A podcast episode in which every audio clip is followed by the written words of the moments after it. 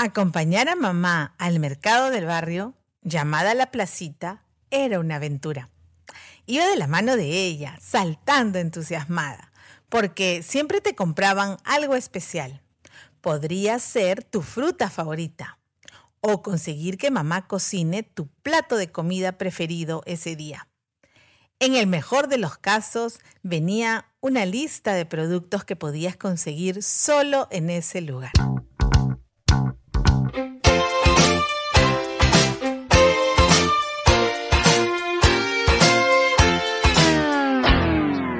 Un cuarto para las cinco. Décadas. Por ejemplo, las calcomanías. Eran figuras impresas a todo color, transferibles en agua a las superficies en las cuales te permitían hacerlo. Podría ser vidrio, por ejemplo, el de tu ventana. Habían unas calcomanías pequeñitas para las uñas y para la piel también, algo así como los tatuajes momentáneos aunque al pasar de los días lo que te quedaba era una horrible mancha gris oscura en tu cuerpo. A lo mejor te compraban un adorno, un juguete, un accesorio como vinchas o aretitos. Y ta ta ta ta. Los sobres de las figuritas para tu álbum de cromos coleccionables. Ay, ay, ay. Podrían ser del Mundial de Fútbol. Yo tenía el álbum El porqué de las cosas. Uy, me encantaba enterarme de muchos temas interesantes, como ¿por qué flota la madera? ¿Por qué no flota el hierro? Entonces, ¿por qué flotan los barcos si son de hierro? ¿Por qué estornudamos? ¿Por qué se derrama la leche al hervir? Y muchas interrogantes y muchas interrogantes más. ¿Lo recuerdas? La compra de sobres para los álbumes era un premio de premios. Cuando ya te tocaban muchas repetidas, era hora de intercambiarlas con tus amigos del barrio o tus compañeros del colegio. Esto en el recreo o la salida, jamás en clases. Luego íbamos al mercado grande o a la plaza grande. Ahí vendían las figuras sueltas, a mayor precio, por supuesto. Con tu lista de números de las figuras que te faltaban para completar la colección.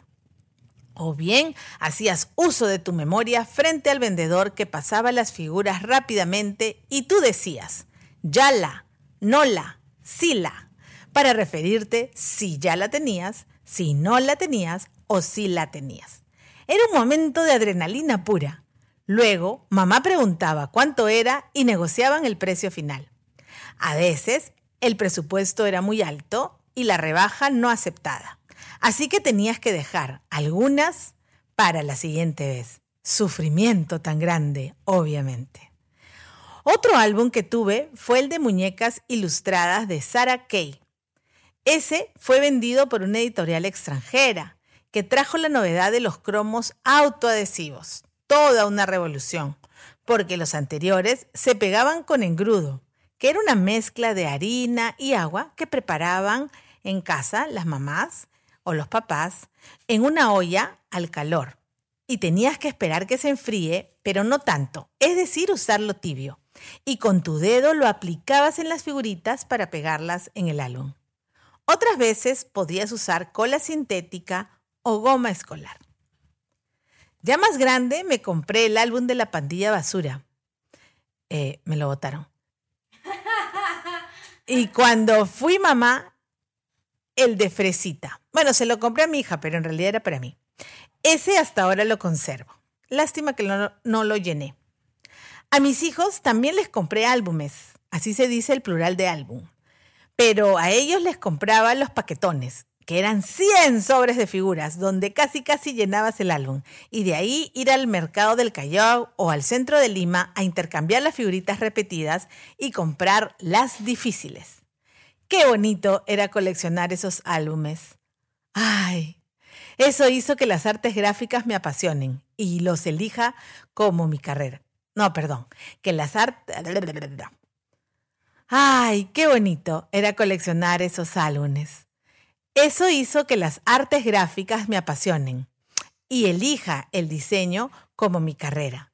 trabajando como diseñadora en la actualidad en detalles. Producción gráfica de alta calidad.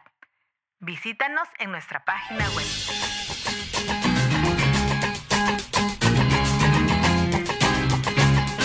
Un cuarto para las cinco. Décadas.